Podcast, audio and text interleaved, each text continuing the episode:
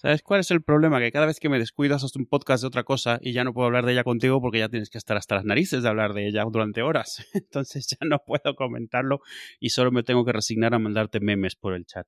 Y tú te quedas ahí al lado mientras me ves pasar con una, con otro, con otro, no sé qué, el dormitorio, ¿no?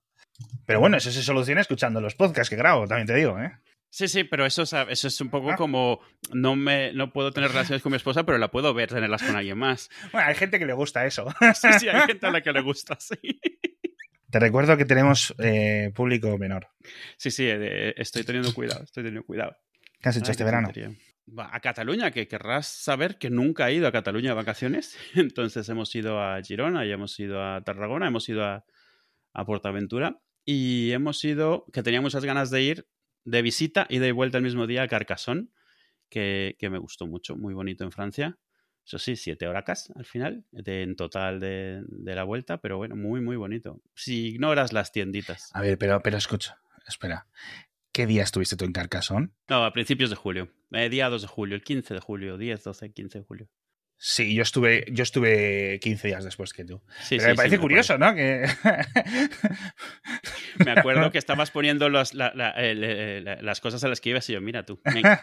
Carcas, o sea, Carcassonne, muy chulo, la verdad. Bueno, eh, muy chulo, pero tienes que hacer como que no ves todas las tiendas de souvenir y de, y de espadas de goma espuma y de recu- recuerditos y eso, pero bueno, fuera de A ver. eso, bien. Yo fui de pequeño. Y cuando fui era con un viaje deportivo y volvíamos de. O sea, íbamos con los. eh, con otros chavales de mis edades y sus padres y no sé qué, ¿no? Íbamos varios padres y un montón de niños. Y íbamos pa- parando cada poco, ¿vale? Porque era un, un trayecto en autobús eh, transeuropeo, por decirlo así.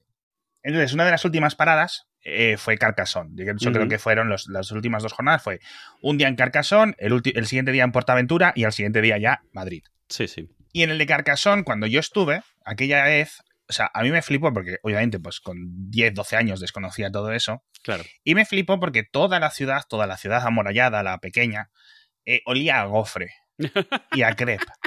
Y a mí se me quedó eso en el cerebro. Claro. Entonces, le llevo contando a mi mujer mm, 20 años, tenemos que ir a Carcassonne, es una ciudad entera que huele a gofre y, y a crepe y no sé qué. Bueno, y, y claro, le vendió la moto. ¿Qué pasa? Que hemos cambiado de siglo, Sí. desde que yo fui, la memoria a lo mejor pues tampoco estaba eso, y digamos que las tiendas de gofres, de crepes, de helados, etcétera, siguen ahí, pero ahora lo que hay es em, kebab, Sí. tiendas de vapeo. Está súper chulo. Y luego lo que dices Sí. tú, lo del, lo del eh, souvenirs, etcétera. Em, que eso ya estaba, obviamente. Pero claro, tío, es una ciudad que para gente que no conozca Carcassonne, eh, imaginaos, Que, que solo la conozca del juego. bueno, no sé si ni de eso, pero imaginaos una ciudad medieval de una película, ¿vale? Pues eso es. O sea, pero tal cual, pequeñita, amuralladísima, una iglesiona gigantesca dentro, Sí. una plaza y las calles pues de dos metros de ancho. o sea, Sí, como muy curioso. Nosotros sí. estuvimos como cinco horas y dimos la vuelta a la ciudad tres o cuatro veces. o Claro, sea, claro, claro. Parándonos a comer y parándonos a comer todo lo que podíamos, etcétera. Eh, sí, no muy caro los- las cosas, porque yo recuerdo comprar eso, pues no sé cuántas crepes, 9 euros, ¿sabes? O 12 euros. No me parecía caro, ¿sabes? Pero sí, pero sí es cierto que, que había cambiado mucho. Había cambiado mucho de cuando, de cuando yo estuve. Pero bueno. Sí, a, mí me, a mí me llamó la atención porque, claro, estaba lo típico, disfraces medievales, escudos, eh, yelmos, tal. Y luego, ahora, porque estamos en la época de la igualdad, las mismas versiones en rosa con unicornios para chicas. Ah, sí, eso no Una- sí, una espada, un sable, una tal, sí. en rosa de goma espuma, o de estos que son como Mm. de goma eva, de varias eh, capas de goma eva, pero en rosa. Y yo diciendo así como, eh, casi lo logras y no. Eh, est- esta es una de esas cosas que la podías dejar como estaba porque ya es unisex. Una espada es unisex. Vamos a ver. Pero bueno. Sí. Y lo- yo, comp- lo- yo la compré cosa- un arco con. Ah. Les compré un arco con, con punta de corcho. Ajá. Entonces, de vez en cuando recibo un corchazo en el ojo en mi casa ahora. Nosotros, eh, una vez que fuimos, creo que fue, ¿a dónde fue? Al, al Escorial o a uno de estos, le compramos una ballesta al niño. Era de, pero de, no de corcho, pero con ventosilla. y fue dos ballestazos y desaparecieron las flechas. Todavía tiene la ballesta y la usa cuando hace su cosplay, pero ya no tiene las flechas. Porque madre mía.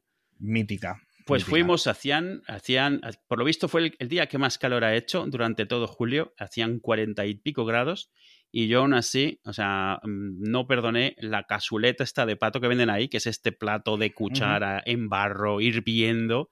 Y vamos, hay unas fotos mías que parece que acabo de salir de, de, del lago, chorreando sudor por todos lados, pero sí. se me quitó el, el antojo. Yo no, yo comí, pues eso, mucho. No recuerdo exactamente muy bien qué comí. Nosotros nos llevamos unos bocadillos, etcétera, pero luego nos eh, pimplamos eso, crepes y. Crepes y helados. Crepes helados y gofres. O sea, sí, claro. gofre, gofre, con nata y tal. Chantilly, le dicen, ¿no? Allí. Chantilly, sí, esa es, esa es la que hago yo aquí también en casa. No me dejan hacer montada normal tampoco. Pero bueno, guay. La verdad que Arcasón, sí, lo guay, único guay. que yo fui desde Andorra y tres horitas, ¿eh? Fácil, sí, sí. me comí. Sí, sí, sí, al final es, es, es, un pico. A ver, es bonito y en cuanto cruzas Francia es, es bonito. Bueno, en cuanto cruzas Francia, no, en cuanto cruzas eh, la parte catalana de Francia, porque cruzas Francia y todo sigue estando en catalán durante un buen tramo. Eso es bueno. Pues eh, sí, toda esa parte de Occitania, bueno, Carcassonne sí. es Occitania, eh, no sé muy bien cómo es, porque yo desde Andorra, tú fuiste, digamos, desde la parte oriental, ¿no? Desde Girona, y yo sí. fui desde la parte central de los Pirineos, que era Andorra. Entonces, a mí lo que me hizo la carretera, o Google Maps, fue ir hacia Toulouse, es decir, sí. ir hacia el norte y luego girar hacia la derecha, ¿vale? Girar claro. hacia el este.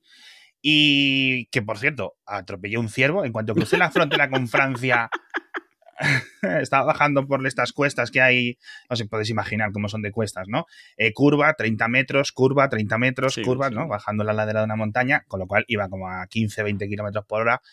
Eh, la verdad que muy lentito. Yo en ese sentido soy el, el, que hace cola y el que hace retención.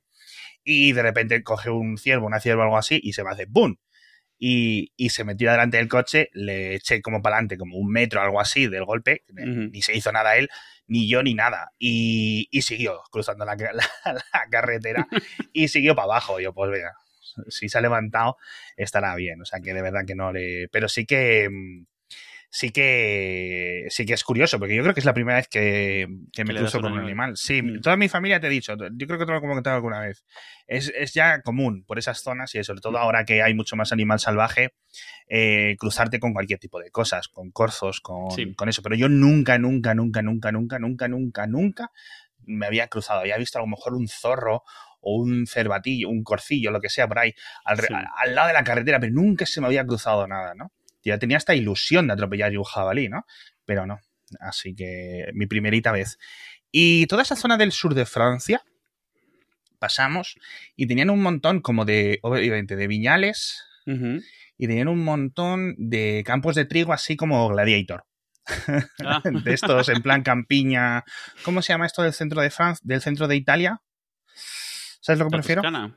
Sí, así muy sí. toscanesco, ¿no? Uh -huh. Y luego ya llegas a Carcassonne, etcétera, así que así que muy bien. Encontré sitio de, mm, perfectísimo, que estaba eso petado, encontré un sitiazo, dejé el coche ahí, miré 50 veces, digo, no voy a ser que hay una señal Sí, a mí, aquí, a mí me pasó lo mismo, lo encontré al final del parking, debajo de un árbol en la sombra, en la puerta del, de la ciudad, y yo digo, esto estará prohibidísimo, esto no puede ser que esté libre. Y, y, y de vez en cuando, cuando pasábamos de, cerca, volvía a salir y me asomaba a ver que no tuviese nada, pero ¿Sí? no, y el coche no. salió así fresquito, sí. Ah, qué chulo, qué chulo. Sí, pues sí. está bien, sigue estando recomendado, ¿eh? Sigue estando recomendado. Lo único que sí que hay, hay muchas más cosas por ahí que ver, pero nosotros fuimos a Piñón Fijo.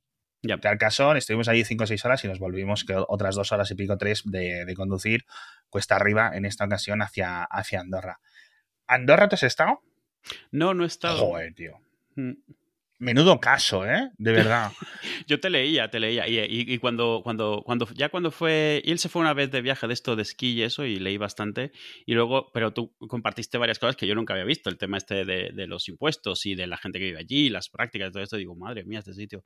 ¿Y qué tal ir de turista a, a pues es curioso porque obviamente tienen todo ahora dedicado eh, al turismo invernal, ¿vale? El turismo claro. de esquí, con lo cual en verano es como su temporada baja, pero aún así están aprovechando todo el, eh, lo que tienen las instalaciones, por ejemplo, los teleféricos, etcétera, lo utilizan para que puedas hacer un montón de deportes Mm. en las mismas montañas. Entonces tienes un montón de, de descenso en bicicleta claro, claro. Y, y, cosas así. Entonces eh, tuvimos varios eh, digamos, como un forfeit, pero en vez de esquí, de actividades. Entonces su- subías Sí. al monte y estás ahí con el tiro con arco eh, y un montón de actividades, que si bicicletas, cars, eh, y ahí tiramos un día entero, o sea, literal, ¿no? Luego en la capital, lo que es la Andorra la Bella, etcétera, eh, pues eso es con- muy pequeñito, obviamente. Y, y la verdad es que eh, me sorprendieron dos varias cosas. Lo de la cantidad de tiendas de armas que hay, Hmm. o sea, es increíble. Y lo baratas que son. Yo no sabía que una pistola costaba 200 euros, tío. Si lo sé, me compro una. Esto es como, ¿quién era? Era Chris Rock el que decía que lo que deberían costar 100.000 dólares son las balas. Entonces Eh, nadie se sí, las sí, gastaría. sí, sí, sí, Chris Rock, Chris Rock, sí, sí, recuerdo ese, recuerdo ese monólogo. Eh, efectivamente, y muy curioso, o sea, esas tiendas de, de armas están más dedicadas a la caza y cosas así, Claro. ¿vale? Obviamente, pues a, a escopeta, rifle, etcétera, pero tenías un montón de pistolas, tenías un montón de otro tipo de armas, tenías ballestas también, pero ballestas, digamos, modernas, etcétera, Sí, sí, sí. súper chulas De las letales, letales. de las de atuendo ahora. de caza, etcétera. Eh, Andorra, yo no había estado y no sabía muy bien ni qué esperarme, ¿no? De hecho, yo no sabía si me estaban dejando pasar por la frontera o no. No sé si eso es Schengen, si no es Schengen, si hay un acuerdo bilateral entre España y qué. El caso es que tú de repente cruzas y estás en Andorra. Quiero decir que no hay una aduana en la que te revisen. Hola, buenas tardes, ¿dónde va usted? No sé qué. Eh, ábrame el maletero. Nada. O sea, tú entras, pasas por, por debajo del peaje, por decirlo así, de la aduana tienes la aduana española, la aduana andorrana y, y nadie te dice nada. A lo mejor si vas con un coche sospechoso, pues a lo mejor sí te revisan, pero si no, pasen, pasen, pasen, pasen, ¿no? Como quien entra a un centro comercial. Sí, sí. Luego, Andorra, una vez dentro. Esos son tres carreteras. No estoy exagerando, no estoy haciendo un chiste, no. Literalmente son tres carreteras. Y la gente vive alrededor de esas carreteras. Porque hay tres valles donde vivir. ¿Vale? Entonces, eh, es muy curioso cómo se aprovecha todo el máximo espacio en esos valles que están a los lados de las carreteras. Es muy curioso porque, oye, tienes alguna mini salida, que no sé qué, que no sé cuánto, que puedes subir eh, para ir a los pisos que estén a 50, 100 metros de la carretera principal, pero realmente son tres carreteras o, o tres, no sé si decirle autovías, porque no sé si son autovías. Eso, entonces son, tienen como mucha rotonda para agilizar todo el trajinaje de subida y bajada, obviamente, ¿vale? Y claro, ahí la gente pues es, eh, va a unas velocidades de la leche, da igual que sea cuesta arriba que cuesta abajo, entonces se notaba ahí, eh, íbamos todos con la, la matrícula de la E, pi, pi, pi, pi, un montón de franceses también, obviamente, y como los guiris, como los catetillos, en plan, y la gente adelantándote a, a 300 por hora, etc. Eh, muy bonito, bonitísimo, la verdad. Eh, las iglesias románicas, todo eso que hay por la zona, increíble. Muy bonito, merece la pena ir en verano porque puedes ver un montón de cosas que Claro, no. claro. Nosotros no, es- fuimos como cinco días o algo así y, y nos quedaron cosas por ver. Es decir, que hay, hay un montón de cosas que hacer, la verdad. ¿Qué más te quería contar? Hay un museo del cómic que te pasé fotos. Brutal, brutal. O sea, si estuviera en Madrid, sería brutal. O sea, Sí. decir, hostia, qué pedazo de museo. Pues imagínate esto en uno de los pueblos de Andorra. ¿Pero lo O sea, encontrasteis por casualidad? O sí, ya eh, íbamos a... subir el, al, digamos, a uno de los teleféricos para ir a montaña arriba, el primer día o el segundo día, y vimos al lado el Museo del Cómic de no sé qué. Y yo, ¿cómo? Un Super López, además, en la, en la, Sí, sí. en la fachada, pero de como de 18 metros pintado el Super López. Y entonces eso nos llamó mucho la atención. Entonces tú podías entrar y tenías todo para leer, como si fuera una biblioteca. Pero increíble. O sea, cuatro o cinco pisos de, de, de cómic, de TVO, de cosa, de BDD, ¿sabes? Del, de Sí. francés, belga, eh, japonés, de todo. O sea, te lo juro, increíble. O sea, increíble. Pero cómics desde el siglo, desde el 1910 y cosas así. Cosas loquísimas tenían, tío. Y luego todo. Em, todas las paredes llenas de pósters, llenas de zonas, de cosas de Warhammer, de cosas frikis, ves una cosa de Star Trek, al lado de un Batman, al lado de una cosa de Star Wars, al lado de un mortadelo, al lado. ¿sabes? Increíble. Sí, sí, O sea, sí. increíble. Es como eh, el sueño de una persona friki de 17 años, pero con, con mucho dinero, ¿no?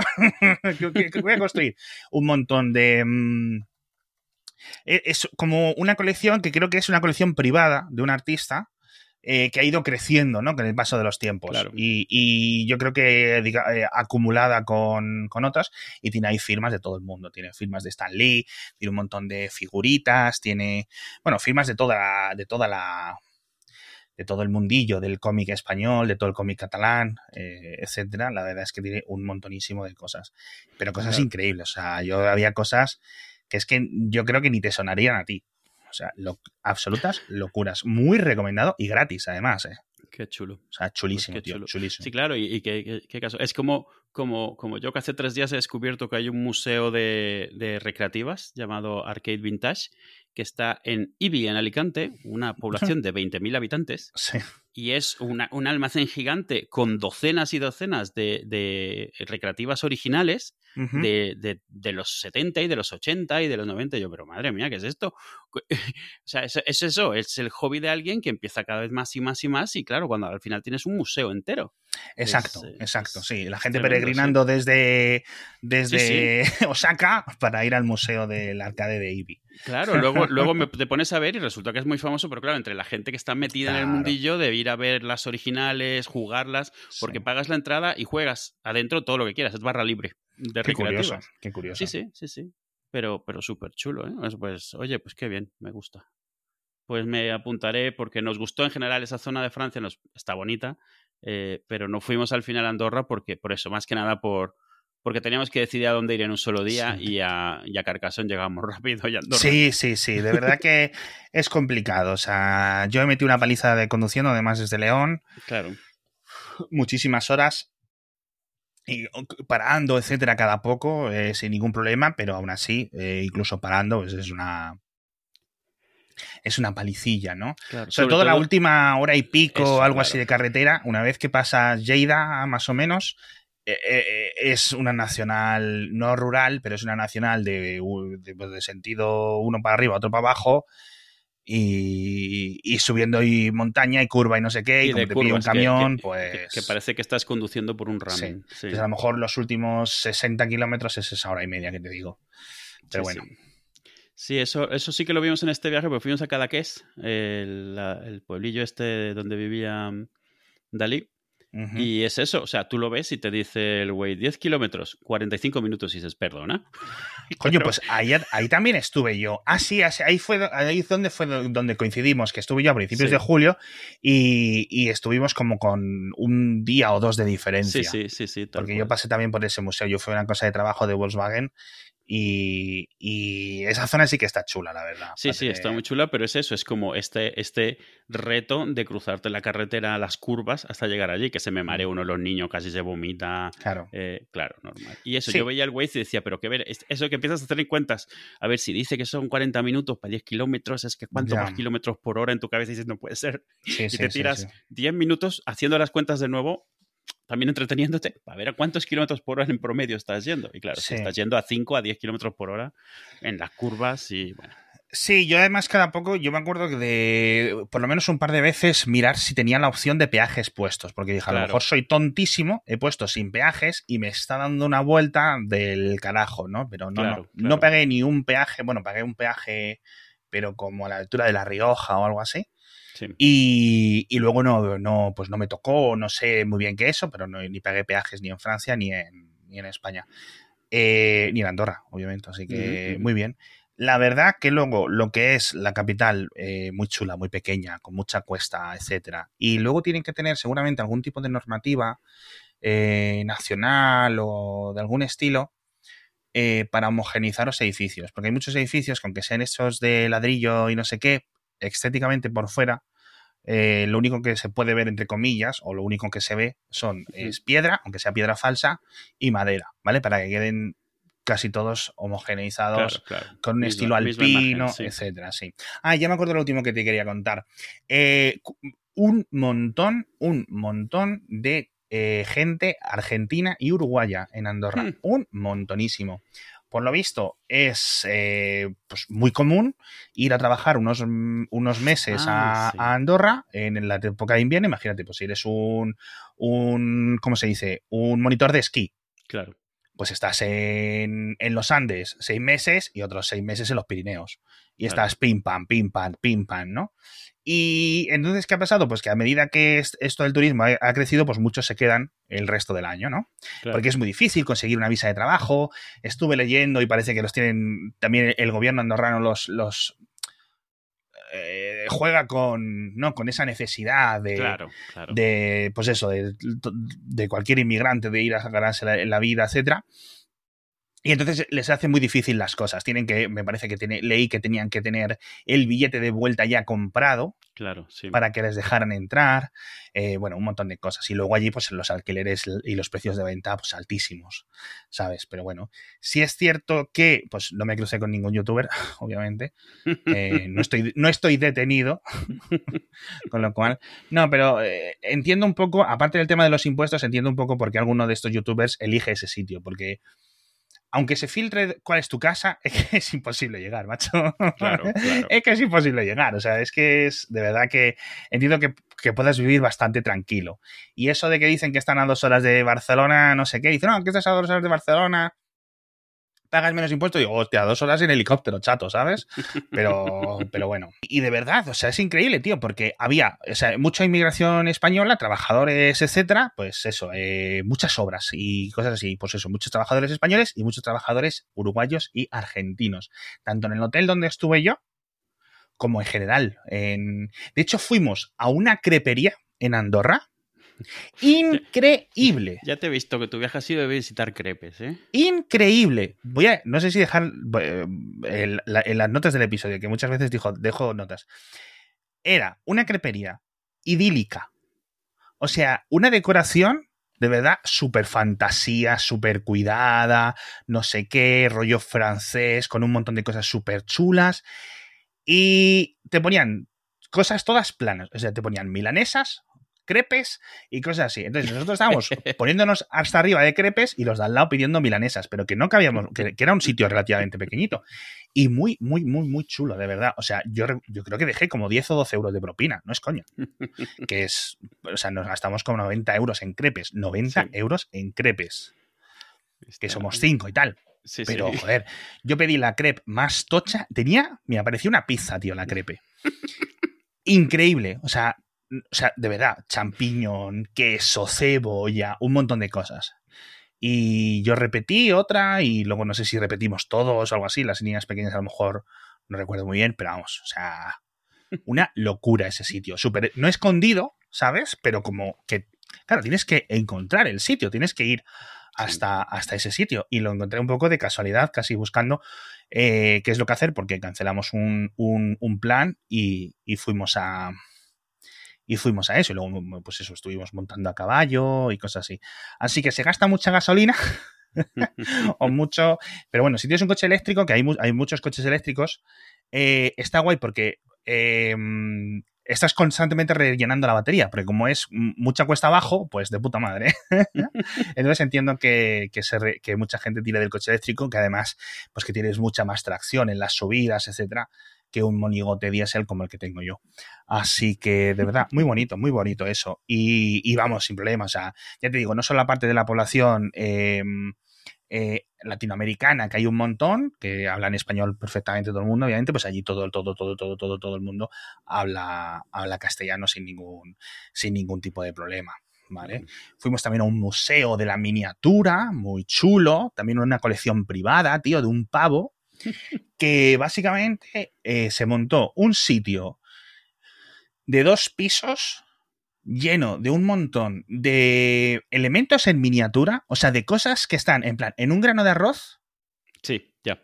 Algo, una, o sea, pero una, una, una, estatua entera hecha, tallada ahí, mm. en un grano de arroz, que y tenías como unas lupas o como el canuto de un microscopio. Sí. Ya previamente ajustado para que lo pudieras ver. Ya, enfocado y apuntando. Sí, exacto. Es increíble. Y tenía, había como dos tipos de cosas. Cosas chinas y cosas rusas y ucranianas. Hmm. Increíble. O sea, ese sitio. Y es como 3 euros, algo así, entrar, o 5 euros, algo así. O sea, fliparon hasta mis hijas.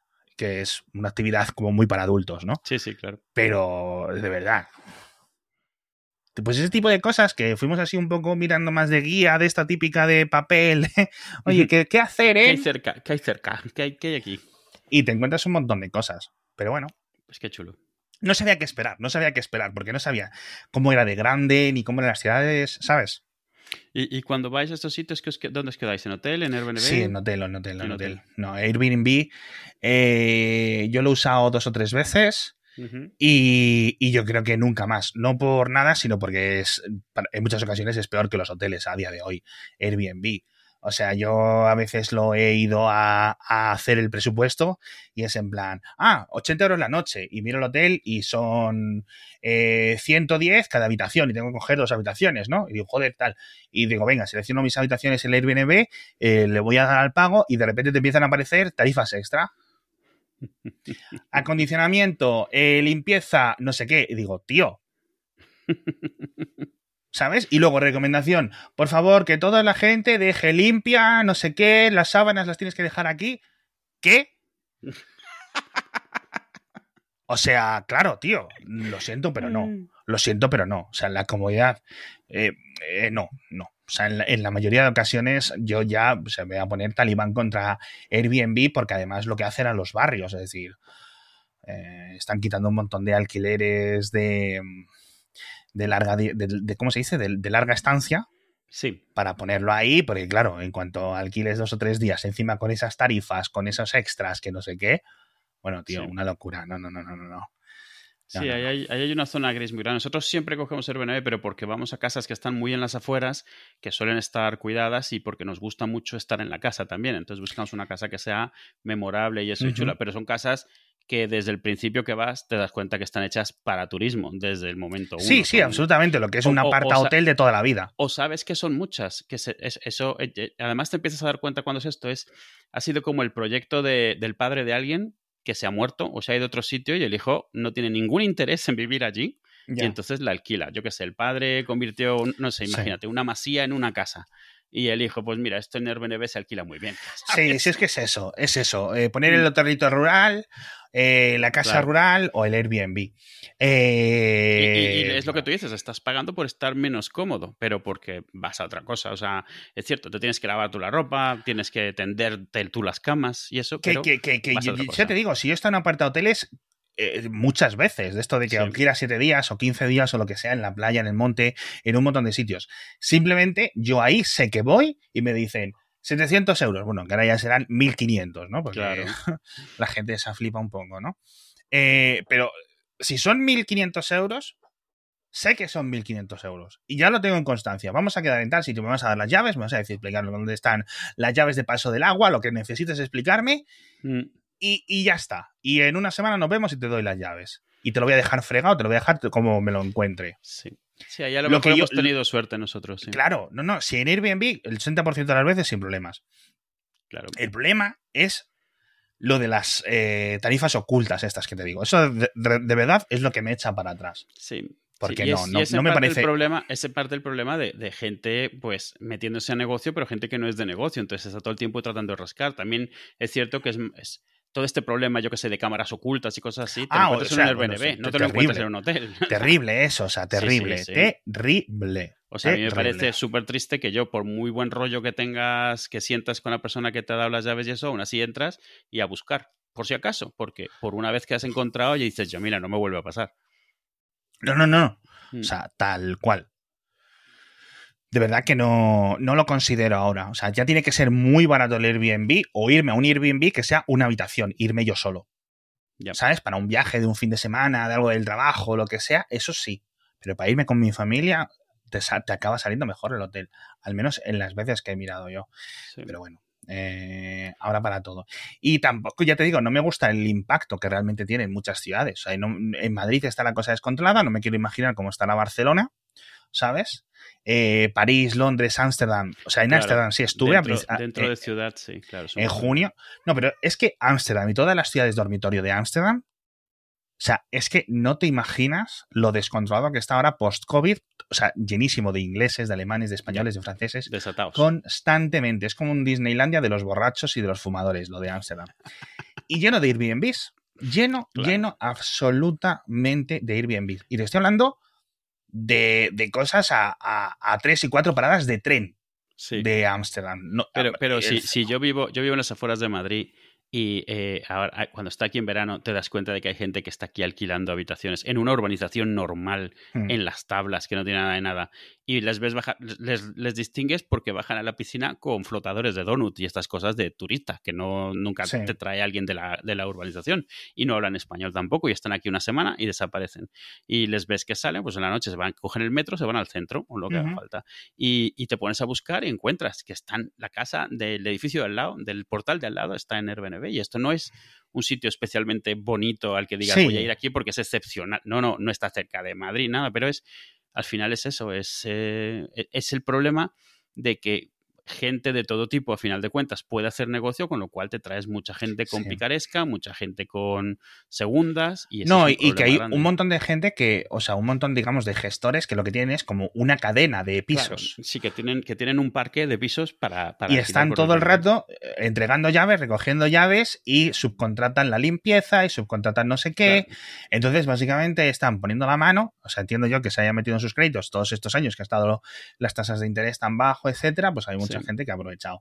También es cierto que después del COVID nos hemos querido todos explayar y a Madrid, a Barcelona, en general a España, claro. pues habrá venido más gente de lo que la capacidad hotelera realmente pueda, pueda sostener, con lo cual si los hoteles están caros, pues la gente tira de Airbnb o en general. O si están llenos. Claro, no, no, exacto, exacto, exacto. Eh, con lo cual entiendo, pero no me extraña que tantas ciudades eh, como París, Londres, Lo Barcelona, etcétera, Ámsterdam estén poniendo muchas pegas desde hace 3 o 4 o 5 años porque tiene que ser la cosa increíble. Y eso tú me comentabas de un piso, no sé qué, tú imagínate que estás en una vivienda en el centro de Barcelona, en el centro de Ámsterdam, en el centro claro, de Madrid, claro. y tres o cuatro de tus, de tus vecinos son realmente Airbnbs, maletas para arriba, maletas para abajo. Eh, fiesta, a... la fiesta que tienes cuando no te importa eh, claro, la casa en la que vives. Porque sabes que al día siguiente te vas, etcétera. Mm. Entonces, eso tiene que ser complicado. Entonces, si encima de ese piso sacas un rendimiento de, por ejemplo, me lo invento, 4.000 euros, Claro. En otros meses a lo mejor son 2.000, ¿por qué lo vas a alquilar a 1.200 a largo plazo? No, a 1.200 con una serie de obligaciones mucho adicionales y recurrentes, porque cuando eres casero es tienes verdad. un montón de obligaciones que no tienes con un Airbnb. Porque si te viene una familia y te rompe un poco el váter, la siguiente que llega le dices casi está, ya está. O sea, ¿qué va sí, a hacer? exacto. ¿Se va a ir exacto. a otro sitio? ya. Bueno. Sí, sí, sí. No, absolutamente. Y todo eso sin contar los que directamente son una estafa. Claro, bueno, por supuesto. Claro. Viste lo que comenté en Mixi una vez, que mm, una en Airbnb, no, en Booking, que también es eh, del palo ahora, porque Booking ha expandido sí. a todo esto, sí. de alquiler individual de apartamentos. Eh, básicamente cogieron fotos de la casa de una. de fotos de una casa. Del interior de una casa, pusieron la dirección de otra casa. Ay, me mal. Y entonces la gente los estaba alquilando a través de Booking. Y llegaban allí, llamaban al timbre, hola, buenas, con las maletas, recién bajos del avión, familias enteras, y una señora que estuvo un mes entero teniendo que decir a la gente que les habían engañado. Tú imagínate el papelón para esa persona, pero sobre todo para la persona que está estafada en Londres después de un viaje larguísimo desde claro, Asia claro. o desde donde sea, o lo que, o, o para un concierto, contaban o cosas así, y tú quedarte ahí porque, joder, se lo van a tomar mal pero ¿qué culpa tienes tú? Y además claro. es que saben dónde vives. Claro. O sea, fue... Y, y, pues no, no. Y me dices, ¿cómo es posible que esto no esté mm, ya no más regulado a nivel administraciones, sino por la puta propia empresa? O sea, ¿cómo puede estar claro, eso un claro. mes engañando gente, tío? La claro, cantidad si de robos que tiene que haber de esos. Si yo por eso pienso, a mí me parece eso, tienes una casa, lo que la puedas alquilar, que esté regulado, me parece que debería estar regulado y eso sí, o sea, esto es un poco como cuando con, con Uber o con estas cosas que también te encuentras en el momento en que la gente se autorregula, bueno, hay mucha gente que es, hace unas marranadas tremendas porque hasta que no les pillen, pues hasta ahí vas estirando sí. lo más posible. También ahora con lo del COVID y eso, todos estos restaurantes de palo que surgieron de envío sí. a domicilio, que no eran restaurantes y que tampoco cocinaban, que compraban la comida hecha del Mercadona y la revendían, por ejemplo, ¿sabes? Y dices, bueno. O sea, pero, pero, cuando te llega, ¿qué haces? ¿La devuelves ya? El, claro. al, al, al, al, que te la ha traído el globo, ¿qué vas a hacer? Sí, sí. Yo de verdad, el modelo original de Airbnb me parece increíble. O sea, de poder alquilar una habitación, o si te vas unos días, etcétera. La idea, ¿no? Mm. Pero cuando se expande a que sea un negocio. ¿Sabes a lo que me refiero? Es Sí, en claro, plan, que exacto. sea algo para extra, para tu familia, para ganarte un dinero que estás tres meses fuera de casa y necesitas a casa que alguien, no no, usas en sé qué, verano, tal, cosas así. O una habitación extra que tienes, lo normal, pero literal, pero de ahí, 10 años después, porque será ir lo que tenga Airbnb, ¿no? A esto de, eh, tengo el 70% de este edificio Sí, sí, sí. en el centro de la ciudad y, básicamente soy el portero del edificio, eh, dejando... Sí, sí, o, lo- o el bancos enteros que tienen urbanizaciones enteras sí, sí, para sí. Airbnb, claro. Una absoluta locura. Pero bueno, yo con estas cosas tampoco es por pontificar, ¿eh? simplemente pondría algunos límites que en otras ciudades sí se han puesto. Sí, regularlo. que no se pueden alquilar más de 100 días al año, hay un montón de cosas, pero claro, es difícil cuando muchas de estas plataformas no quieren colaborar, ¿sabes? Claro. Sí Porque es ese es el punto que tienen, que van por fuera y que no tienen que Están- rendir cuentas a nadie. Lo es, es relativamente sencillo, porque lo que leí que hacían en Ámsterdam, que es donde pusieron una de estas restricciones de, días máximos al año, es eh, estoy al máximo por con Airbnb los días que pueda, ¿no? Los días más golosos o, o lo que sea. Sí. Y, y Airbnb lo que no te deja hacer es, cuando pasan esos 100 días, obviamente es muy fácil, eh, te, das- te, te cancelas tu usuario o lo que sea, o Sí, das de alta una nueva vivienda en la, misma, en la misma dirección, ¿no? Obviamente Airbnb puede detectar eso más o menos, que hemos visto que realmente tienen que dedicarse a hacerlo, no es como un if, ¿no? Porque se puede engañar eh, Claro. de mil formas, ¿no? Entonces simplemente tú eh, pones otro piso y te esperas en el portal y le dices, oye, ¿vienes el Airbnb? Sí, te puse que era el quinto, pero me he equivocado, es el cuarto. Y vuelves a alquilar el mismo piso otros 100 días, ¿no? Bueno, pues lo que se hacen es realmente estar 100 días en Airbnb, otros tienen el equivalente a mil anuncios, otros tienen el equivalente a Claro. no sé qué, con lo cual es eh, el, el fallo que han encontrado. Y, y bueno, eh, o sea, ya te digo, Ámsterdam había ido cuando tenía 19 años, Hmm. típico viaje, o sea, ni a fumar porro ni nada, porque yo ya sabes que soy un mindundi eh, de todas, todas, pero... em, pero típico viaje, pues eso, de varios chavales de esas, eh, de, más o menos la misma edad, ¿dónde vamos? Pues de esto que con Vueling y con EasyJet y tal, por 30 euros estás en cualquier zona de Europa y, alquilando cualquier habitación cutrísima en un hostal, pues por 100 euros estabas otros 3 o 4 días y fuimos. Y volví este año para una boda, estuve como 3 o 4 días, la verdad que muy bonito. Y, pero lo que es Amsterdam, Amsterdam, yo lo noto mucho peor.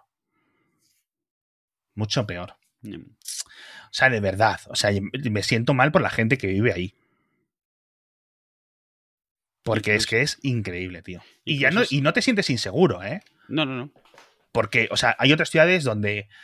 No quiero decirlo porque luego dicen que, que parece que hay una campaña contra, pero sí es cierto que hay un montón de. En, en- en Barcelona principalmente se están leyendo cosas así. Como no vivo allí, pues no sé cómo de primera mano es, ¿no? Eh, pero sí que lees cada cosa que da un poco de miedo, ¿no? Y, y, o sea, es- tienes el- esa presión de Airbnb y de turismo descontrolado, no sé qué, que molesta a los residentes y además el carterismo. Y además, Claro. tío, o Mm. sea, te roban la cartera antes de llegar y cuando estás allí. O sea, y la nueva que te has comprado para reponerla. Sí, sí, sí. sí. Ah, una locura, una locura. O sea, Pues, está para quedarse en casa, ¿eh? casi sí, ¿eh? No. No, no, no. Yo me tiro el día mirando idealista, tío. Es un hobby. Yo me tiro horas mirando idealista, mirando idealista y, y pensando cuánto tendría que ahorrar para una entrada y te pasas al que calcula las hipotecas mm, para ver, nada más, para hacer las cosas. Y luego ya te vas a otro sitio, buscas un sitio más lejos, a ver si más Hmm. barato. Sí, es un poco como jugar a, los, a las fantasías, ¿no? Como Sí, hacen los sí. niños. Este es mi castillo, no sé qué. Pues esto es. Y, y entonces, si estuviera aquí, aquí pondría el despacho, aquí no sé qué. claro. O sea, no, yo tengo cosas en favoritos loquísimas. Tengo cosas, eh, literalmente. El otro día estuve con Matías y con su mujer en la boda de, de Ángel, que por cierto hay muchos oyentes de Hacía Falta que estuvieron Ujú. en esa boda. Eh, y le estuve enseñando mis favoritos a, a Elena, a la, a la mujer de Matías. Y había uno que me acuerdo de enseñarle que era castillos. 800.000 metros de parcela. 800.000 metros cuadrados. O sea, imagínate. Madre mía. No, a ver, cosas de millón y pico. Entonces hay muchas veces, se lo decía, digo, hay muchas veces que son las 3 de la mañana y siempre tengo la misma costumbre.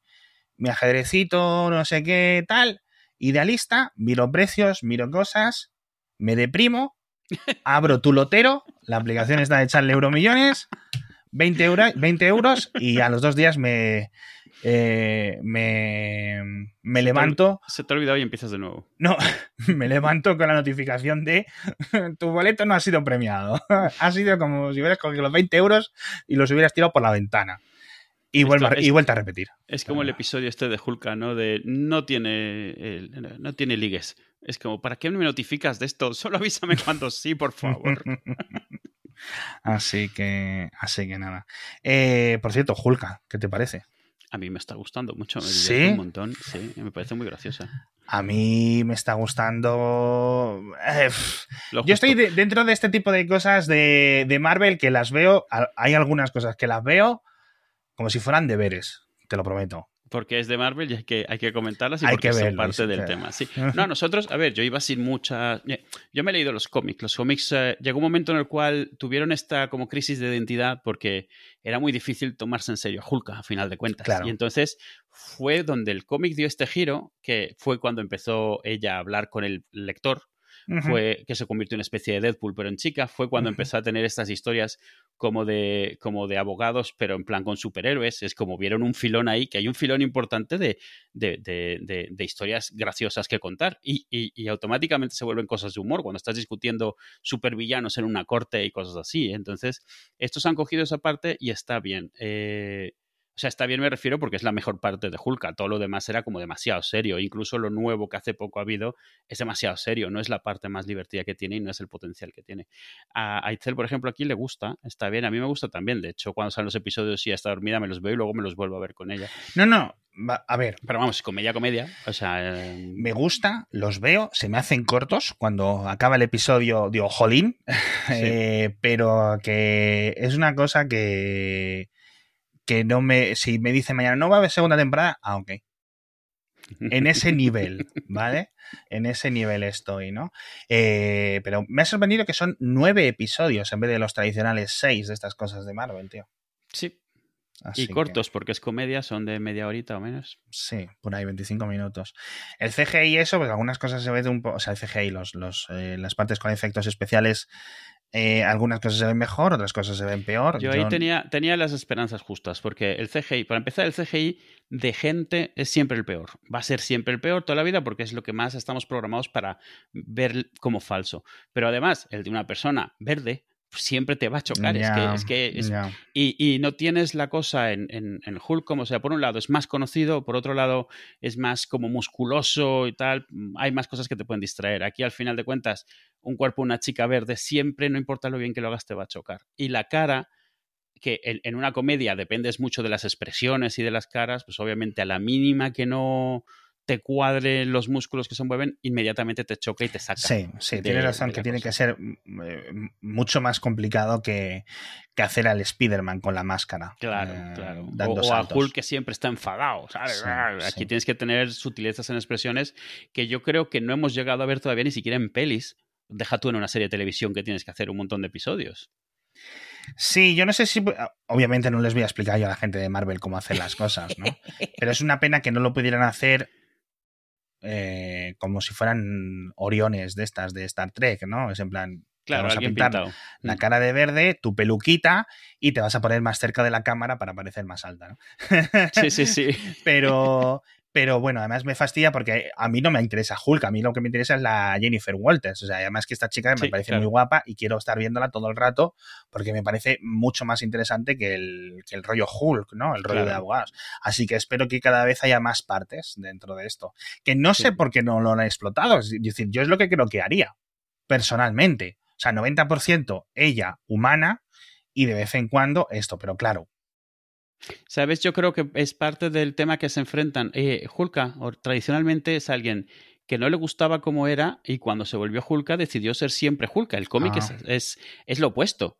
Y estos eh, tienen ahora que balancear entre los fans de los cómics y la gente, porque hoy en día lo normal sería lo contrario, o sea, que, que fueses capaz de cambiar, pero también que te gustases como eres y que tal. O sea, entonces tienen, están, están a término medio, por eso en el trabajo lo obligan a ser Hulka, pero ella fuera intenta no serlo. Yo creo que es la forma que han encontrado un poco de balancear las dos cosas. Y donde a Hulka le encanta ser Hulka y no tiene ningún problema de que haya gente que la prefiere siendo Hulka, aquí te lo muestran como un problema. Como un problema de que llegan los fetichistas que lo que quieren es una, un mujerón de dos metros y cuando baja a ser la chica de 1,30 ya es como... Es verdad, se piran, sí. Sí. Eh, bueno, en general, ya te digo, para mí es como un 6 de 10 o algo así. Hmm. Bien, un, pasatiempo sin, sin más. Eh, ¿Obi-Wan lo viste? Eh, mira, es, es, tan dura que no he pasado el tercer episodio. Estoy esperando que termine para verme la junta toda de golpe. ¿Pero cómo que estás esperando a que termine? O sea, esperando que termine y convencer a Itzel, esencialmente. Ah, vale, porque terminó hace dos meses, ¿sabes? No, no, no, no, no, pero me refiero, yo lo dejé el, el, cuando vi la carrera de Leia, ella escapando, ya dije, uy, no, esto me va a costar. Y en el siguiente lo dejé a medias Y, le dije, a ver cuándo lo vemos y bueno, se supone Está guay, está guay, merece la pena porque, o sea, tampoco, igual como Hulka, ¿eh? O sea, lo ves porque es Obi-Wan. Si fuera la misma serie, la misma exacta serie, en el espacio, con un mago que tiene poderes, que no sé qué, que va a rescatar a la hija de un amigo, que no sé qué, pero en vez de llamarse Obi-Wan, se llama Juanito Espacial, ¿vale? No la verías. O sea, yo no la vería. O sea, nivel eh, la serie de la rueda del tiempo, algo así. ¿La mm. ves? Porque es la rueda del tiempo. O sea, no hay más. Eh, absolutamente demencial en este sentido. Luego mejora. O sea, los últimos dos episodios y el último episodio espectacular. Fíjate, fíjate que eso es yo creo que lo que le pasó a Paper Girls. Paper Girls eh, han anunciado que no la van a renovar, a lo mejor alguna mm. otra cadena o alguna otra productora la coge, pero por el momento no la van a renovar. A nosotros nos encantó Paper Girls, pero a medida que la estaba viendo, yo estaba viendo, digo, uy, esta serie es esas que hoy en día no van a durar, porque no tiene nada espectacular, no tiene una franquicia detrás que digas, la estoy viendo porque es el universo de los no sé qué o de los no sé cuántos.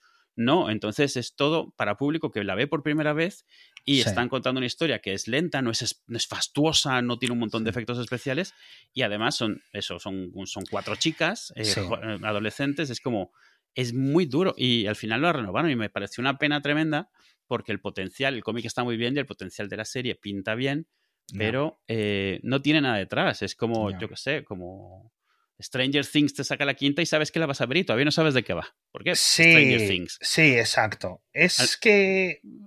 Bueno, eh, Paper Girls es del. Lo estuvimos hablando, era del autor de Saga. Sí, sí, sí. Y el cómic es muy bueno. Y la serie no es idéntica al cómic, pero tiene el mismo espíritu que el cómic, pero también el mismo ritmo, que es un ritmo tranquilito, sin mucha prisa, que no necesita llegar a, batallas espaciales inmediatamente. Aún así, eh, aún así, en los últimos episodios tienen bastantes efectos y eso, pero realmente la serie no va de eso. Pero, por un lado, la gente espera que vaya de eso. Por otro lado, en los trailers parecía que iba de eso, lo cual me parece una mm, cochinada por parte de cualquier productora que lo haga así y luego sea otra cosa, porque te pillas un montón de gente a ver algo que no va de eso y luego a los que la hubieran visto para lo que realmente era, ya no le atrae, ya no les has llamado. Y bueno, en fin. Eh, es una pena. Había, eh, según estaba leyendo, muchas eh, productoras se la estaban peleando y al final ganó, ganó Amazon. Hmm. A ver si alguna de las otras dice, mira, déjamelo que yo lo puedo hacer un poco mejor. La serie no estaba mal, está exactamente como querían, pero a Amazon no le habrán gustado los números. Sí, exacto, exacto. Hmm. Em, hay un problema de saturación, hay, hay, múltiples problemas ahora en, la forma en la que hay constantemente 200 series que ver, eh, etcétera, cosas que se estrenan temporadas y, y, ni te enteras, o sea, literalmente ni te enteras. Y Amazon es la que peor lo hace a día de hoy, es decir...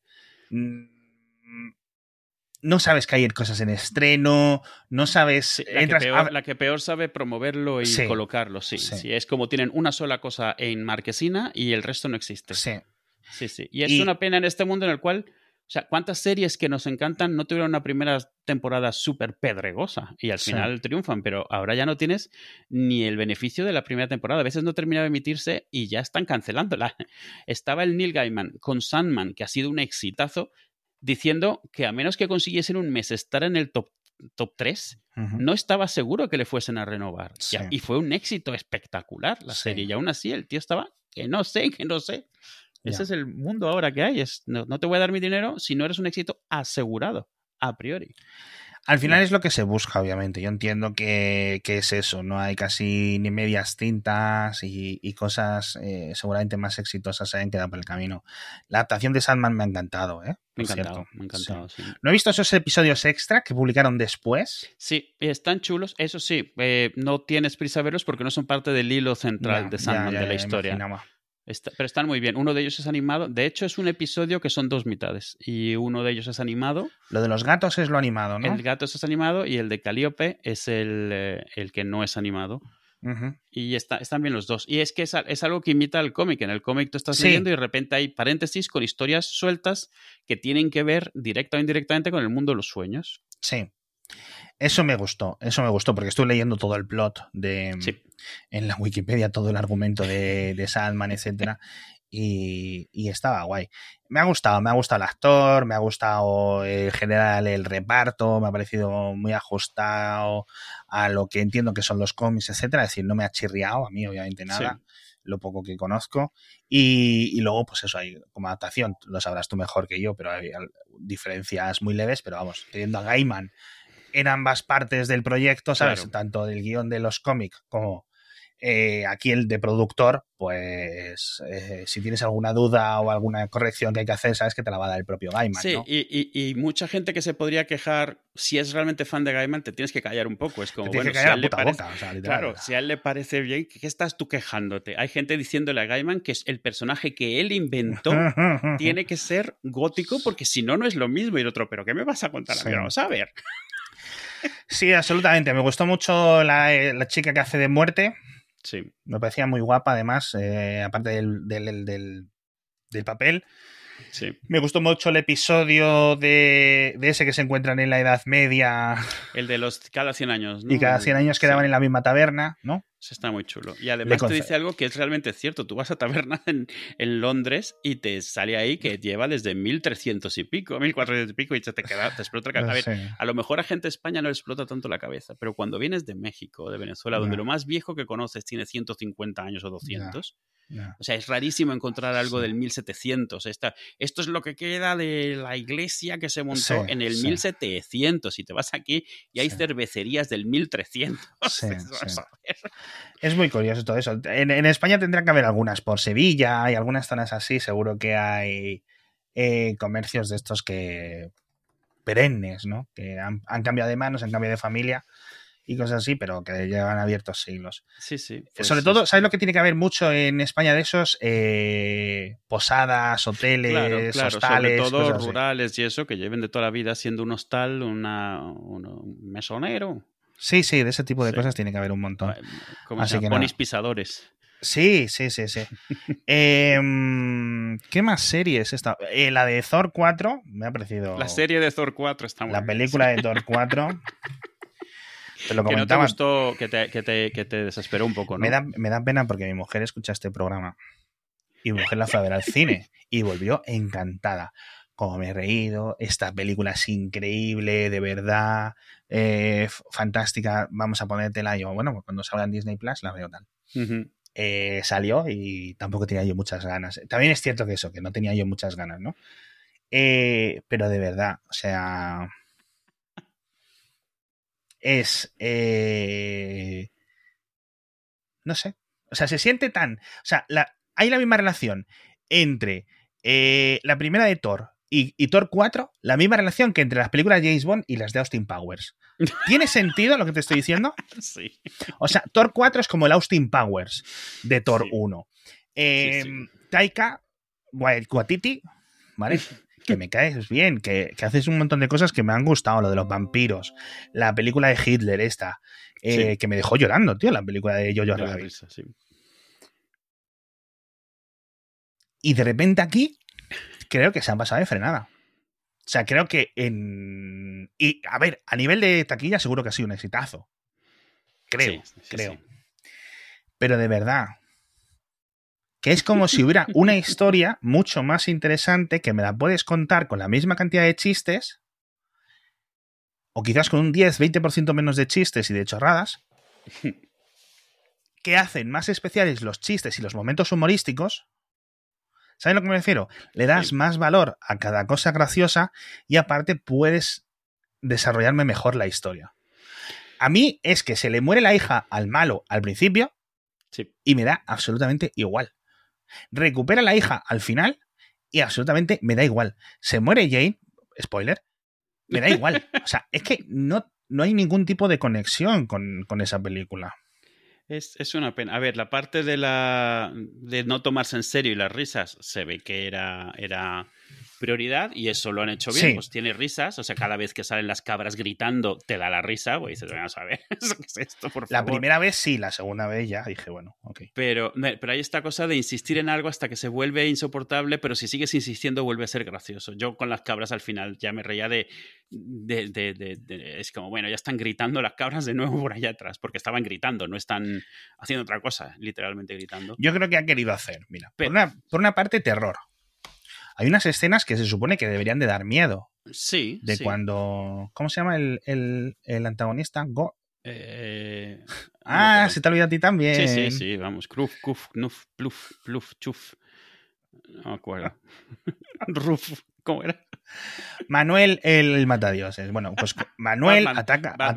Batman. Batman ataca a través de las sombras Eso. eso debería dar miedo. Entonces, si hubieras hecho, claro, aquí nos ponemos a dar lecciones, claro, obviamente, cómo no. Si hubieras hecho una película que es 50% terror, pero de terror de que te cagas encima, y 50% risa, ¿sabes? Mm. Sabiendo mezclar muy bien esos ingredientes, Y sobre todo pillándote cuando estás riéndote de repente Exacto. que algo te haga cagarte. encima. Exacto. Claro. eso creo que es algo muy difícil de hacer y hubiera sido una película espectacular. Más, Sí. y, si, y si le metes las tres o cuatro partes de acción, eso. Que es que lo he echado de menos, que de verdad que no hay, no había mucha acción tampoco, ni nada. Es más en plan chiste y jiji jaja. no sé. Sí, y me. me- Que está porque- guay, que está guay, de verdad. Pero, por ejemplo, una película que ha gestionado mejor el jiji jaja y la parte de superhéroe, Deadpool, Deadpool 2 incluso, etcétera, ¿no? Sí. Aquí no, aquí no. O sea, es que de verdad, no sé, no sé muy bien. Y yo creo que es eso. Taika, eh, creo que la ha rodado eh, como a mano alzada. ¿Sabes a lo que me refiero? Como que no le ha importado mucho. Sí. Eso es lo que, esa es el- el- la sensación que me ha dejado. Que es en plan, él estaba más a lo de los piratas o lo que fuera, o que estaba yendo y viniendo, o, Sí. o algo así. No sé si es que ha habido problemas de producción, o sea, pero esa es la sensación que me ha dejado 4. A ver, de nuevo, que cuando salga Thor 5 la voy a ver. que, que no nos engañemos. que esto es una secta de la que no se sale. Pues Pero, no sé, simplemente, simplemente es eso. Y eso que para la versión de Disney Plus han cambiado los efectos, porque vi que había algunas comparativas, porque la gente que lo vio en el cine eh, volvía quejándose de algunos efectos como si no estuvieran acabados. Y he estado viendo pantallazos de la versión de cine Sí, el hijo claro, de Heimdall y esto, sí.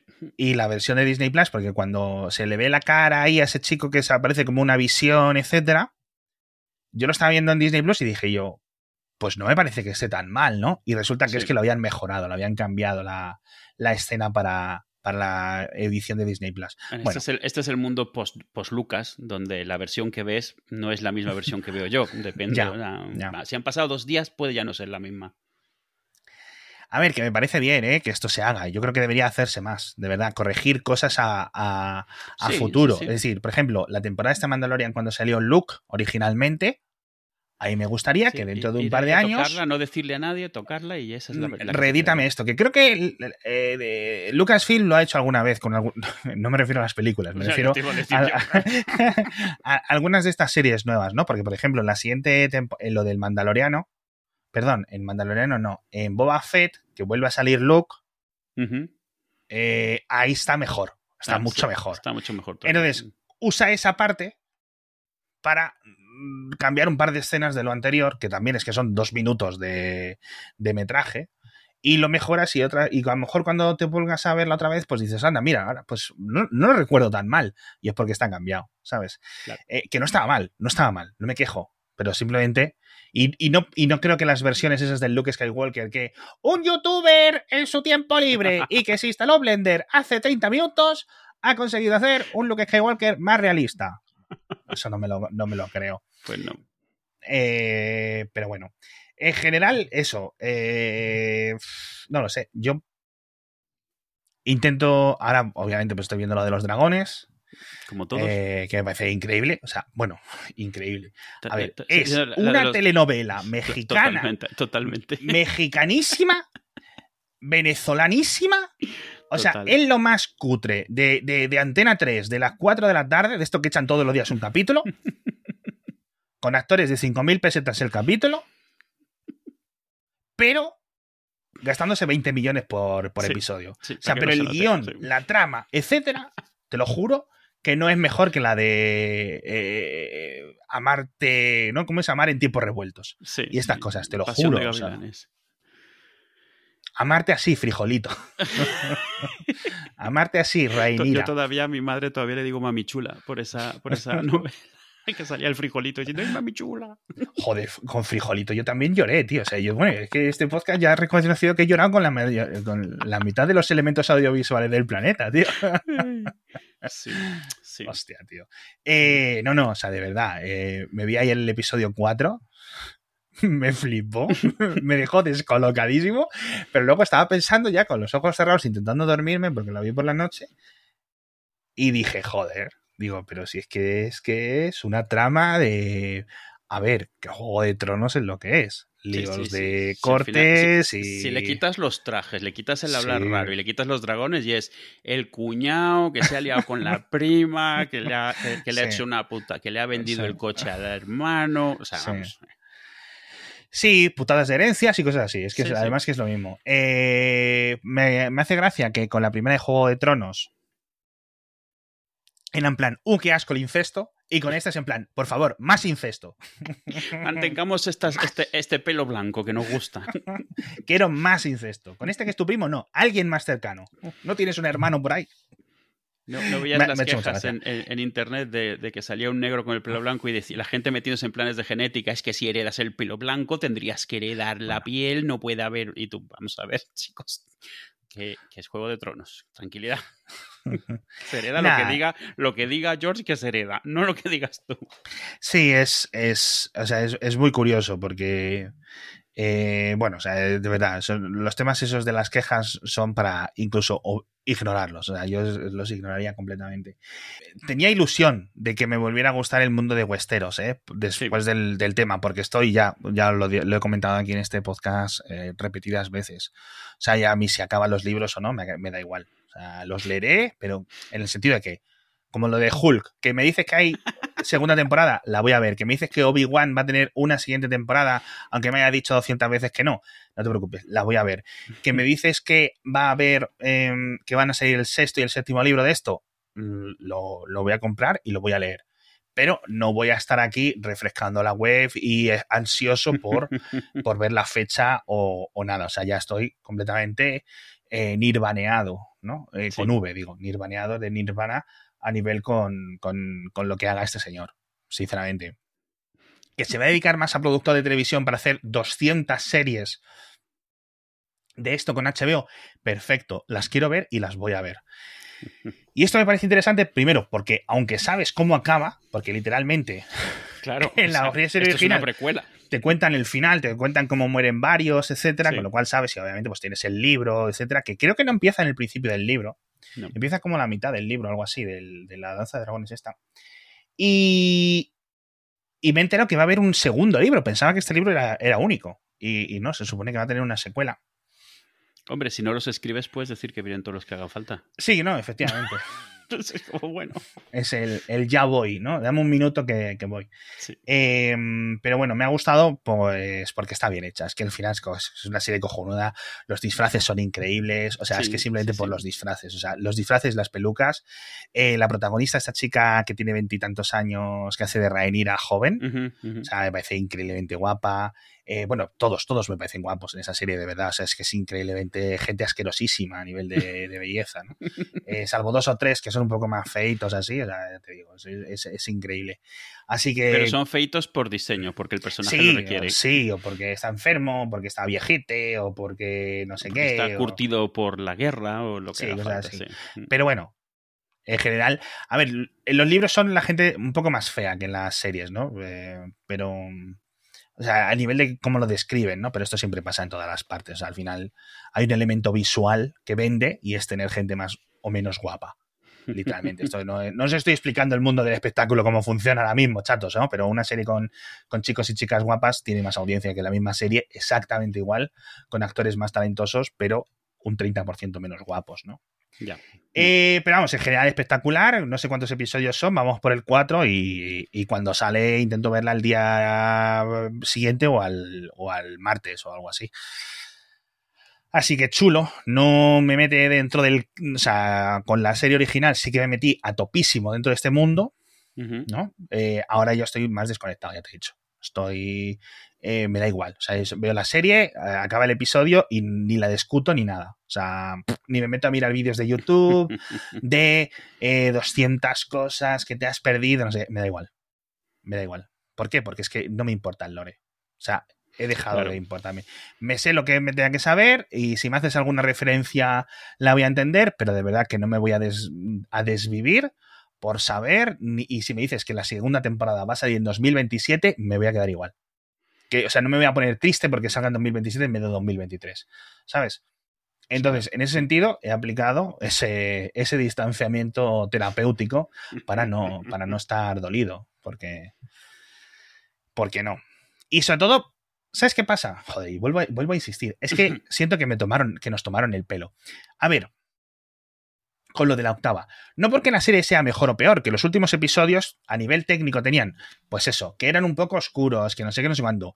Pero, de verdad, si las dos o tres cosas argumentales que me dices tú, oye, mira, pues a lo mejor los libros van a ser distintos, pero tienen sentido en la serie, perfecto. Pero es que creo que no tenían mucho sentido, ¿no? Como lo resolvieron.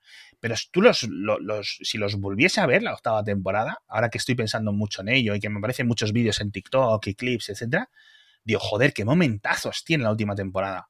Hmm. No se merece ese 4 que tiene en IMDB los últimos episodios. No se lo Claro, merece. ya. No se lo merece.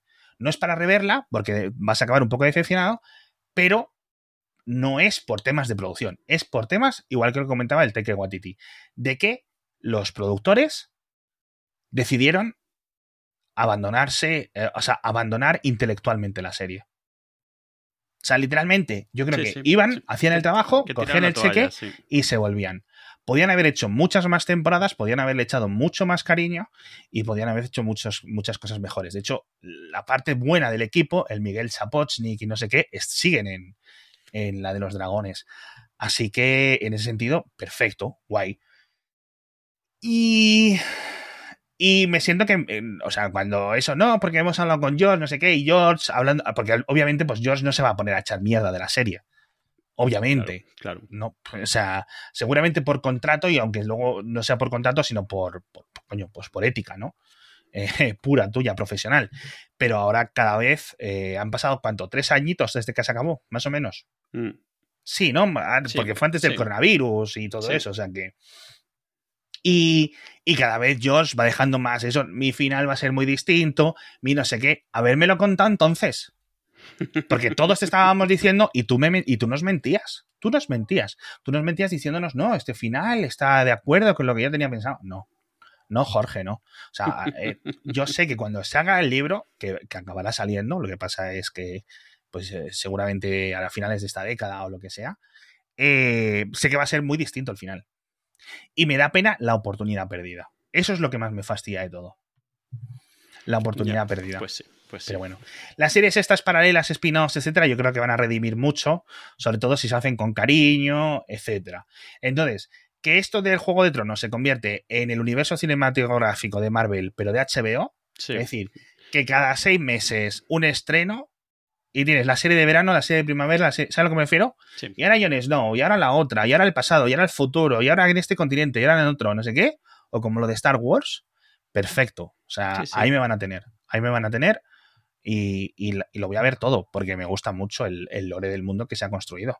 Y Mm. además que tienes al creador vivo para decirte esto vale, esto no vale.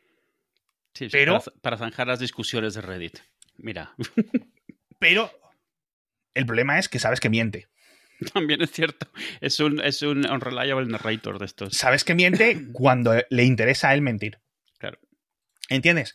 Entonces, bueno, Mm, yo creo que si ella tiene sus problemas a nivel personales, pues tendrá una ansiedad terrible, eh, él mismo, ¿no? Como escritor, como profesional, de no acabar, una, yo qué sé, tendrá un montón de problemas, porque es que, tío, es que son 10 años ya desde el anterior libro. Claro, y las, ganas, que, las ganas que tienes al principio, ya un momento en el cual... 10 años desde que se publicó el anterior libro, no desde que lo acabo de escribir, que serían 6 o 9 meses más, ¿no? Y ahí seguimos sin, sin nada. Pero bueno, que ya lo acabará, seguramente no le quede mucho a día de hoy, pero bueno. La que al menos tenemos esta serie, ¿no? ¿Sabes? Al menos no es, no es nada. Bueno, será por series. Pero vamos, que hay ni camisetas, ni tazas, ni bufandas, ni nada. O sea, en mi casa no entra nada más. no, me, no me voy a gastar ni un euro en, en esto. O sea, ya no es 2013 otra vez, ¿sabes? Claro. A ti, te, a ti te gusta, ¿no? Que llevo yo 20 minutos hablando, digo. No, no, a mí me gusta. O sea, a ver, yo no era tan fan de los libros en su momento, eh, pero a, mí, a mí, yo, yo soy muy fácil de complacer. O sea, yo no necesito que sea algo que ya conozco para que me guste. Sí, yo también, ¿eh? O sea, no te voy a mentir. O sea, me parece bien que a ver, lo único que me gusta de que sean eh, franquicias establecidas es que es menos probable que me lo corten a la mitad, me lo dejen manco y lo tiren a la basura. Entonces tiendes a gravitar incluso a esas cosas simplemente por el hecho de que tienes una seguridad de que vas a tener cierta continuidad de al menos unas cuantas temporadas para darle una oportunidad, que es una pena, porque, insisto, hay un montón de cosas chulas que no vamos a ver nunca porque no les van a dar tiempo ni de crecer. Pero bueno, esta es, la dinámica actual. Con suerte en algún momento volveremos luego a probar cosas nuevas. Eh, que ahora la moda es probar cosas nuevas mm, que se han hecho en los cómics. O sea, te traes un cómic, lo pones ahora y a ver qué tal. Te traes una serie vieja y la vuelves a hacer ahora a ver qué tal. Pero ir desde cero, desde cero es muy difícil que lo veamos. Eh, hay cosas que han salido que están muy bien. Bueno, la peli de Nope, esta está muy bien, por ejemplo. Y es Oye, qué fantástica, qué fantástica la película. Súper bien y además es un giro a un montón de historias mm, contadas de una forma diferente. Me ha encantado. Eh, pero en general lo que más está triunfando, pues no deja de ser, eh, yo qué sé, el Señor de los Anillos, pues el Señor de los Anillos. A discutir por el Señor de los Anillos, pero está ahí, el Señor de los Anillos se va a renovar todas las veces que haga falta, porque la polémica vale tanto como, como cualquier tipo de ruido que se haga. O sea, significa vistas, significa publicidad y entonces veremos siguientes temporadas. A mí me está gustando, pero también me gustaría que cosas que no conozco de antes me trajesen algo nuevo. Y bueno, a ver si vemos algo así. Yo, yo ahora estoy feliz, tengo las horas llenas completamente de cosas que ver. ¿eh? Nos, que, nos, quejamos de, puro vicio, es decir, es como eh, quejarte de que en el buffet libre no te has podido acabar el cuarto plato. O sea, es queja, llanto, lágrima de cocodrilo, 100% lo que, hacemos. que, la, en este cuchara del caviar es muy pequeña y tardas mucho en servir un plato entero. Igual, ¿no? No, me cabe, no llego hasta el fondo de la taza de, de caviar con esta cuchara, señor. Pues no, sí es cierto. O sea, sí es cierto. Que, eso, que no es tanto en plan, esto es una puta mierda, simplemente es en plan, pues esto mm, me fastidia porque veo, soy capaz de ver cómo podría haber sido mejor. Claro, es, eso, es eso. En muchos casos es eso. O, en muchos casos es, se, se, o sea, esto mismo que le han dedicado, sé a qué otra cosa se la podrían haber dedicado, habría sido algo totalmente nuevo y habría gustado, pero era un riesgo y esto no era un riesgo. Y al final va de riesgos. O sea, ¿cuánto, ¿cuál es tu apetito de riesgo? Como dicen por ahí. O sea, eh, poca gente tiene cosas. Disney es la única que tiene todo a lo seguro. O sea, Disney sabe que tiene tres o cuatro cosas que saque lo que saque, va a triunfar. Así que se puede arriesgar muchísimo. O sea, se puede arriesgar a hacer una comedia, se puede arriesgar a hacer una peli totalmente extraña como la de Thor y ¿qué va a pasar? No va a pasar nada.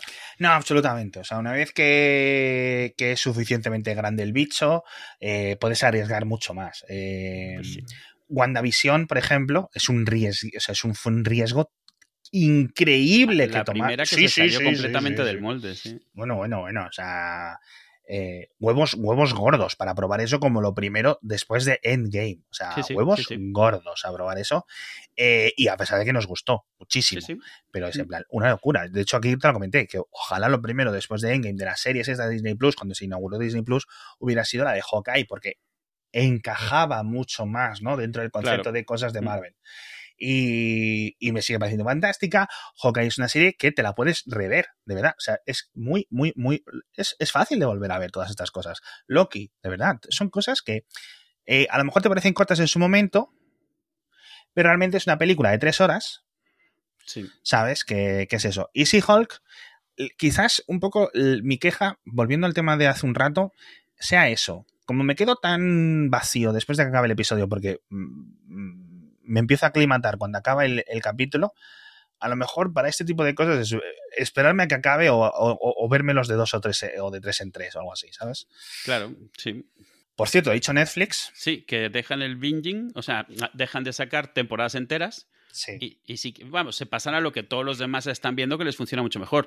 De hecho, creo que lo que te comenté es que, por ejemplo, eh, Sandman se hubiese beneficiado mucho de eso, porque Sandman es la típica serie de la que hablas de cada episodio. Pero si te llegan todos juntos, se te pasa a hablar un montón de cosas que te gustaron, porque no vas a hablar de ocho horas de, serie en una sola conversación, pero una semana después de cada hora. Es más, el episodio este extra que salió, yo creo que ha tenido la misma cantidad de conversación que toda la serie, porque no, no, llegaba nada, de repente salió hilos y hilos enteros de un solo episodio, porque era lo único que había nuevo de qué hablar. Y, a, a, la serie del Señor de los Anillos le está pasando lo mismo. Si lo hubieran sacado de golpe, habría sido mucho más difícil eh, que gustase a mucha gente, porque es todo de golpe, los haters habrían entrado a saco y habría sido mucho más difícil que hubiera gente que dijese, le voy a dar una oportunidad.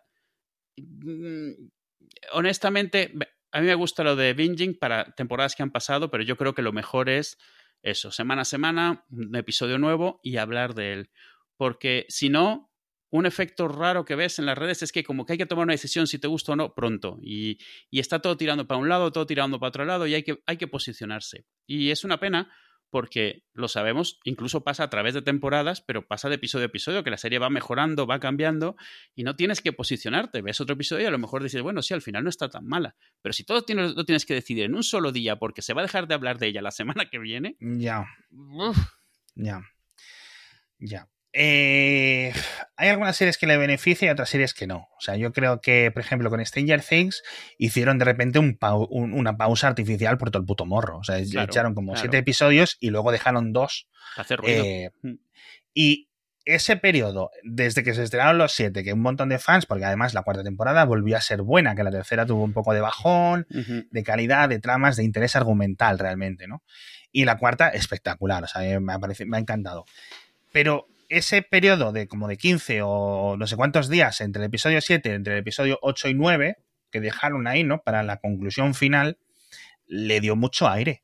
Le dio mucho aire, porque es que de verdad, es que ese, eh, Internet tuvo 15 días que solo se hablaba de Stranger Things. Sí, sí, sí. O, sea, yo no es que no creo que es que haya series a las que les beneficia. Yo creo que a los, a, los, a los que ven las series les beneficia algunas veces porque hay series a las que no les quieres dedicar un mes de tu vida yo creo que a todas las series les beneficia, a todas, porque si estás haciendo una peli de ocho horas no haces una serie. O sea, si estás haciendo una serie es porque en teoría vas de segmento en segmento y la idea es que haya algo entre medias que te haga pensar sobre ese segmento que acaba de pasar. Si no haces episodios de dos horas y de tres horas y de cuatro horas, que no los haces. Yo creo que a todas, otra cosa es que a nosotros como espectadores no nos conviene a veces cuando es así, porque no quieres estarle dedicando hmm. semanas a esta serie yo creo que, más o menos y yo creo que hay un montón de productores y, de, y de este tipo de, plataformas que han aprendido que una historia de ocho horas grabada de seguido, como si fuera lo que se suele decir, no, una peli de ocho horas. Sí. Tal cual, dividida semi-artificialmente en ocho trozos. Sí. No encaja, tiene muchos problemas. Vas a dejarte muchas series, mucha gente por el camino. Que si realmente haces ocho capítulos. Es decir, tienes que pensar las cosas individualmente. Y eso se han dado cuenta. Eso se han dado cuenta y eso ayuda. Pero claro, cuanto más ayuda es si además los, los espacias los episodios. ¿Vale? Porque si haces, creo que, por ejemplo, American Gods, la primera, sí. era una película larga. Sí, sí. Loki es una película larga la serie. Eh, Hawkeye, de nuevo, una película larga. Mm, no, no está bien, se puede hacer mejor. Hay que pensar más en el tema episodio, ¿vale? Hay que intentar, tienen que joder, que si llevamos cinco años con esto. Es que no han podido conseguir la fórmula de la misma forma que lo tenían tanto en la tele lineal, que han tenido décadas y décadas y décadas para practicar, ¿no?